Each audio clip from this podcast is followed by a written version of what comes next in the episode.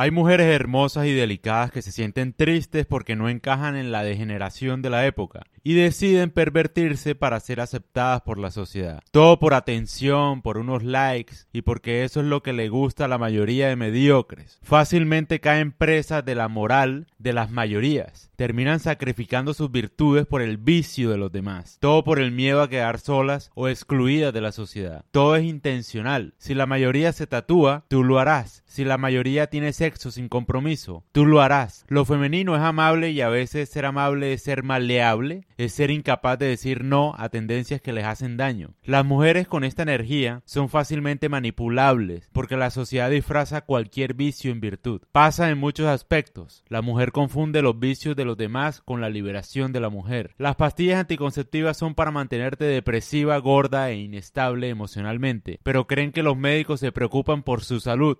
A los médicos les conviene porque tienden a ganar comisiones por venta de las cosas que recomiendan. Tener sexo con desconocidos lo catalogan de libertad para la mujer, pero en realidad es un invento del hombre para tener sexo sin responsabilidad.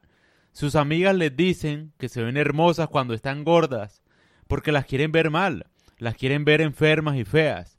Toman decisiones por buscar la aceptación de los demás, y ahí es cuando caen en la trampa. Caen en todas las trampas que la sociedad dice, porque hacen lo que la mayoría hace, y la mayoría siempre es estúpida y controlada por una pequeña élite. Entonces me he dado cuenta que las mujeres funcionan como en grupo, en tendencias.